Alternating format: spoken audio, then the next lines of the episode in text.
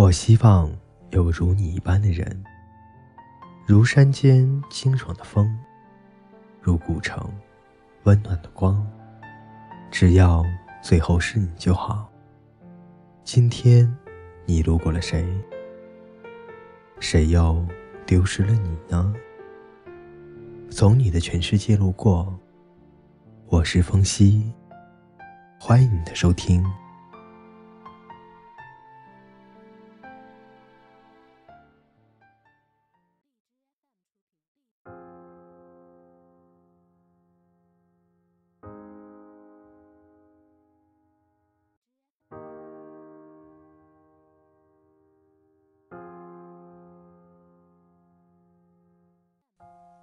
各位听众朋友，大家好。今天呢，为大家带来的是《从你的全世界路过》的第二篇故事《猪头的爱情》。我大醉，想起自己端着泡面，站在阳台上，看校园的满天大雪里，猪头打着伞，身边依偎着小小的崔敏，他们相互依靠，一步步。穿越青春，大学室友有四个，其中睡我上铺的叫猪头。夏天的时候，天气太热，压根儿睡不着。宿舍的洗手池是又宽又长的一大条。猪头热得受不了了，于是跑过去，整个人穿条裤衩横躺在洗手池里，那叫一个凉快。他心满意足地睡着了，结果同学过来洗衣服，不好意思叫醒他，就偷偷摸摸地洗。冲洗衣服的水一倒，沿着水池，差点把猪头淹没。猪头醒过来之后，呆呆地照着镜子说：“靠，为什么我这么干净？”猪头想买个好点的电风扇，但身上的钱不够。于是他写了篇小说，投稿给故事大王，打算弄点稿费。他激动地将稿子给我看，我读了一遍，肝胆俱裂。故事的内容是：男生宿舍太肮脏，导致老鼠变异，咬死了一宿舍的人。他问我怎么样，我沉默了一会儿，点点头说：“尚可。”姑且一试。后来稿子被退了回来，猪头锲而不舍地修改，改成男生宿舍太肮脏，导致老鼠变异，咬死了来检查的卫生辅导员。稿子又被退了回来，猪头这次暴怒，彻夜不眠，改了一宿，篇幅增加了一倍。这次内容是男生宿舍太肮脏。导致老鼠变异，咬了其中的一个学生。学生毕业后成了故事大王的编辑，虽然明明是个处男，却得梅毒死了。稿子这次没被退，编辑回了封信给他，很诚恳的语气说：“同学，老子弄死你！”猪头放弃了赚钱的梦想，开始打游戏。他花三十块钱从旧货市场买了台二手的小霸王，打《三国志二》。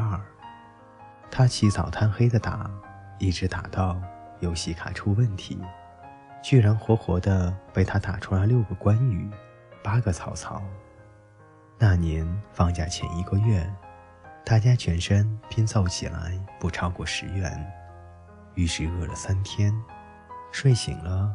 赶紧到洗手间里猛灌自来水，然后躺回床位保持体力，争取尽快睡着。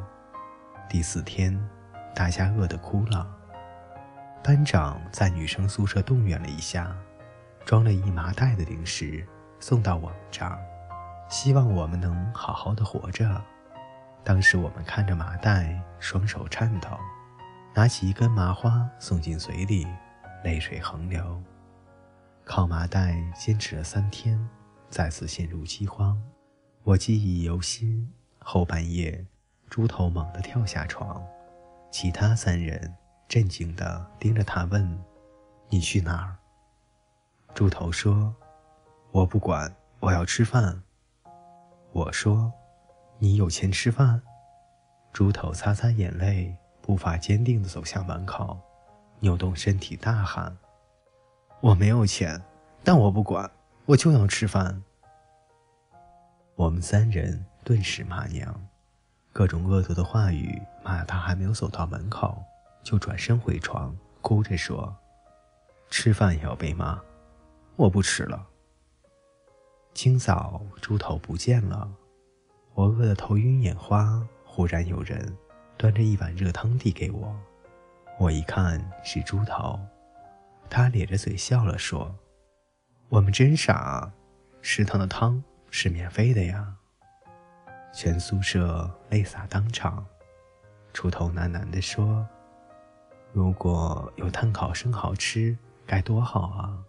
多加蒜蓉。”烤到吱吱冒水。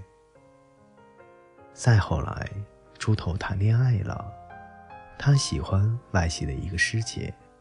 猪头睡在开水房，等着师姐去打水，但他不敢表白。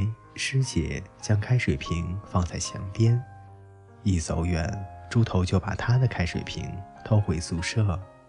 一个月下来，猪头一共偷他十九个水瓶。作为室友，我们非常不理解，但隐约的有点兴奋。我们可以去卖暖水瓶了。一天深夜，猪头说：“嗯，其实我在婉转的示爱。”我大惊问：“何出此言？”猪头说：“我打算在毕业前偷满他五百二十个水瓶，他就知道这是五二零我爱你的意思了。”大家齐齐沉默，心中暗想：“我去你大爷的！”